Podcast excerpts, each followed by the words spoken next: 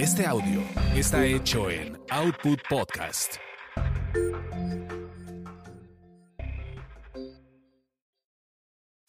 Lo que se quedó en el tintero. Lo que se quedó en el tintero. Con Víctor Hugo Sánchez. 30 años de memorias y recuerdos del mundo del espectáculo.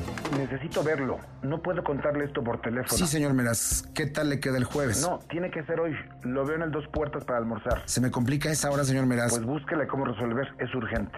Es que acaban de encontrar muerto a Gerardo Gemer, el actor de La Paloma, y no sé si en Televisa me requieran.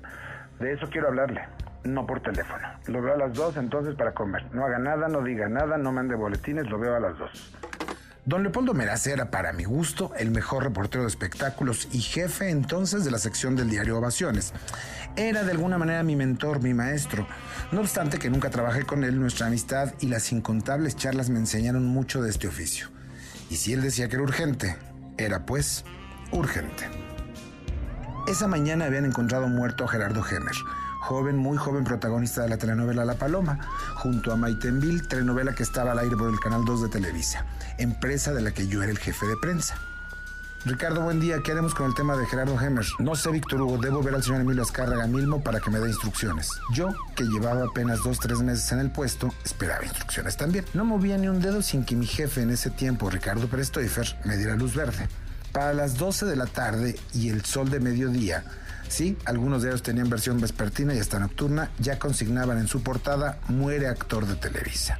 Señor Meraz, me asusta su urgencia. Siéntese. ¿Qué sabe de la muerte de Gemer?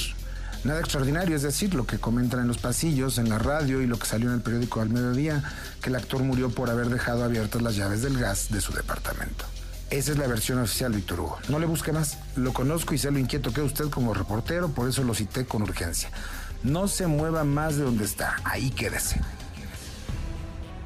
Leopoldo conocía mi historia con Enrique Guzmán, cuando el cantante me puso una pistola en la cabeza, amenazando con jalar el gatillo, y supo de mi historia cuando me amenazaron de muerte por publicar reportajes de la piratería de discos. Conociéndome, Meras pensó que yo indagaría más allá de la versión oficial de la muerte de Gemer. Tómese un tequila, Víctor Hugo, lo que le voy a contar es muy delicado. Es oficial, estoy cagado de miedo, don Leopoldo. Cuénteme, por Dios. Mire, desde temprano hablé con Jacobo Saludowski, director de Ovaciones en ese tiempo, diario que pertenecía a Televisa, por cierto y me dijo que a Hemer lo mataron, que le cortaron los genitales y se los metieron en la boca. Al parecer andaba con alguien, pero era casado. Él no vivía en ese departamento, era un departamento de soltero donde se veía con esa persona. El tequila se me fue de la sangre y seguí escuchando la historia que Leopoldo me contaba, aterradora e increíble. Don Leopoldo, ¿esto se supone que lo saben en Televisa? Asumo que sí y que le dirán que no se meta en Honduras. Lo mismo vengo a decirle porque lo conozco. ¿Sabe qué pasará con la telenovela? No, aún no tengo información al respecto. Oiga, pero la prensa de Nota Roja no sabe. Ay, Víctor Hugo, como si no supiera usted cómo se maneja. Ya repartieron plata para callarlos. Fue el propio Jacobo quien se encargó de eso por instrucciones del señor Azcárraga.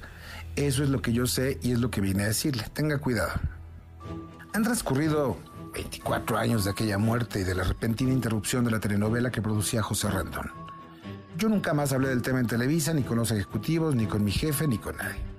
A diferencia de otras telenovelas, donde los actores cambiaban sin el menor aviso a la audiencia, como Los ricos también lloran, donde por una huelga del sindicato hubo cambio de actores, no de personajes, o en Vanessa, donde la protagonista Lucía Méndez moría y daba fin a la historia. En esta no hubo avisos ni nada, solo dejó de transmitirse sin más ni más. Jacobo Saludowski, ni Leopoldo Meraz, ni Emilio Escárraga Milmo viven para preguntarles de nuevo sobre el tema, y de los que ahí estuvieron quizá nunca quieren contar lo que en aquel momento se dijo aquella tarde en aquel café. Lo que se quedó en el tintero. Lo que se quedó en el tintero. Con Víctor Hugo Sánchez. 30 años de memorias y recuerdos del mundo del espectáculo.